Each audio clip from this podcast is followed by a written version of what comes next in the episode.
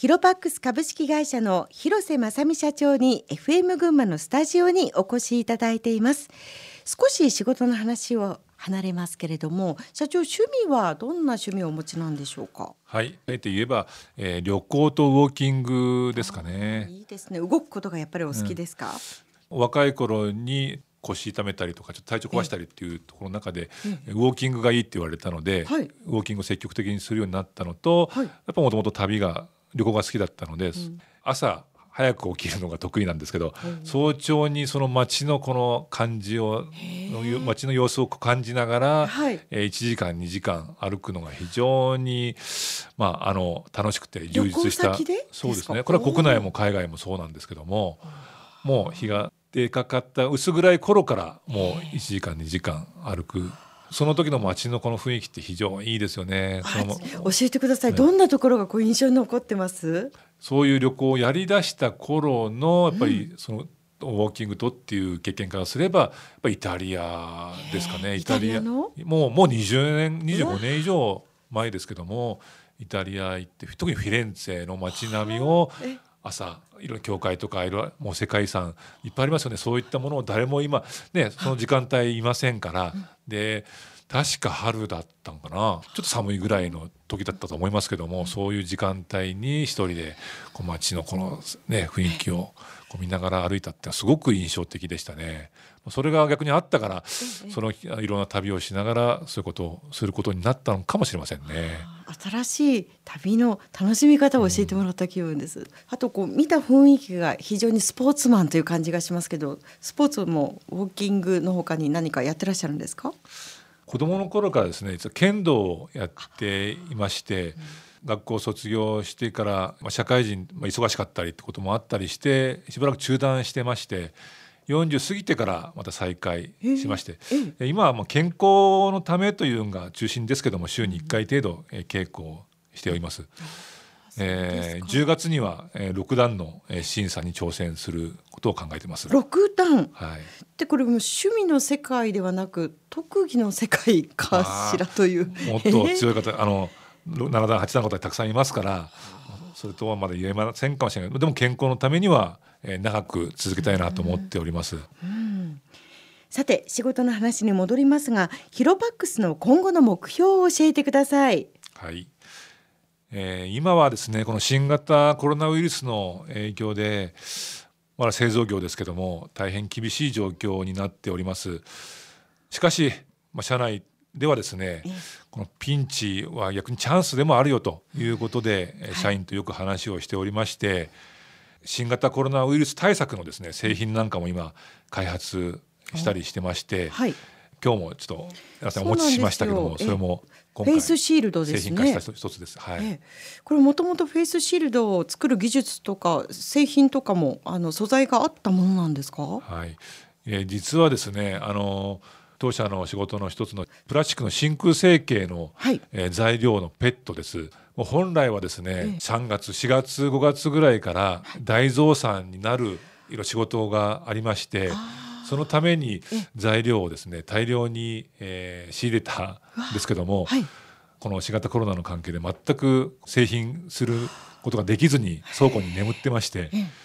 このままだと本当倉庫が溢れてしまう状況だったんで何とかしなきゃいけないと。何かできないかって社員でいろいろあの企画を募った中で、えー、フェイスシールならできるんじゃないでしょうかと。いうことで、えー、いろいろ試行錯誤しながらサンプルを何度も作ったりしながらここまでにさせてもらいました。こうサンバイザーが少し大きくなったような形でそうです、ね、あのフェイスシールドが動くというか結構動くので飲んだり食べたりするのも、ね、簡単にできますね、はい、マスクだといちいちこう取り外しをするのが大変で脱水症状にもなってしまうなんていうね今ニュース入ってますけどこれいいですね。フェイスシールドのためにこう材料を特に仕入れたわけじゃなくてもともとあるものを有効活用したということでこのシードとあと段ボールの飛沫防止のパーテーションっていうのを同時に製品化したんですけども、段ボールの枠で真ん中の透明の部分はやっぱ同じ真空成形の材料のペットを使っております。あのとりあえず企画品として作ってみたんですけどオリジナルのそのお客様に合わせたサイズだとかなんかも形も含めて、あの問い合わせいただくようになってますんで今までのヒロパックスとしてのビジネスプラスアルファとして何かできるきっかけになるかもしれませんね。えー、最後に新しい事業に挑戦したいと考えている人や若い人へのメッセージの意味も込めてお話しいただければと思います。新規事業に取り組む中で大切なことは広瀬社長何だと思いますか？はい。おそらくすべての人に成功の可能性があるんではないかと私は思ってますただ実際にその人が成功するかどうかっていうのは能力っていうのはもちろん大事なのかもしれませんけどもそれ以上にその人の持ってる考え方や熱意次第になるのかもしれません、うん、どうかこの若い人たちにはですね失敗を恐れずチャレンジをしてもらいたいですし壁にぶつかった時に簡単に諦めるんではなく粘り強く取り組んでもらいたいです。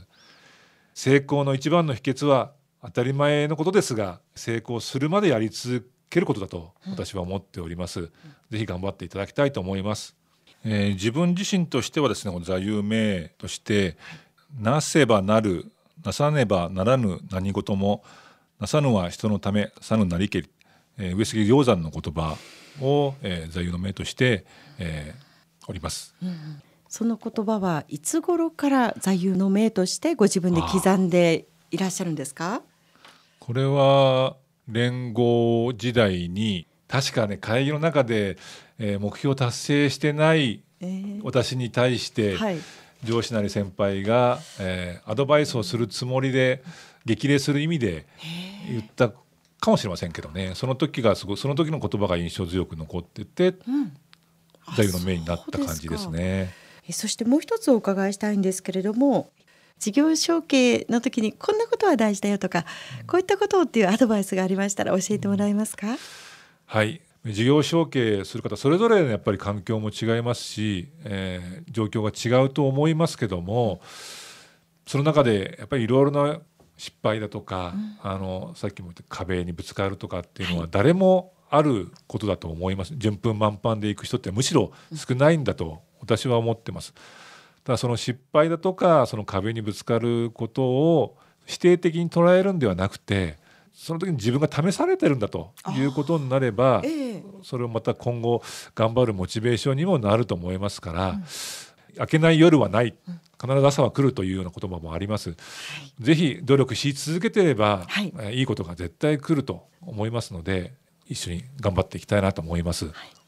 今日は力強いメッセージをありがとうございました今日のトップインタビューはヒロパックス株式会社の広瀬正美社長にお話を伺いました。ありがとうございます。さあそれではもう一曲リクエスト曲をお届けしたいと思います。これはどんな思い出の曲というか今聴いてらっしゃる曲ですか、ね、そうですね、うん、今実は大学生の息子がいるんですけどもあそうですか。コロナの関係で学校が休みで自宅にいることが多いんですけども、えー、毎日このサカナクションの曲が流れてましてえー、非常にテンポがいい曲なので、ええ、ぜひ皆さんにも聴いていただきたいと思います。私も大好きな曲になりました。よろしくお願いします。それではお届けします。サカナクションでかげろ今日はどうもありがとうございました。ありがとうございました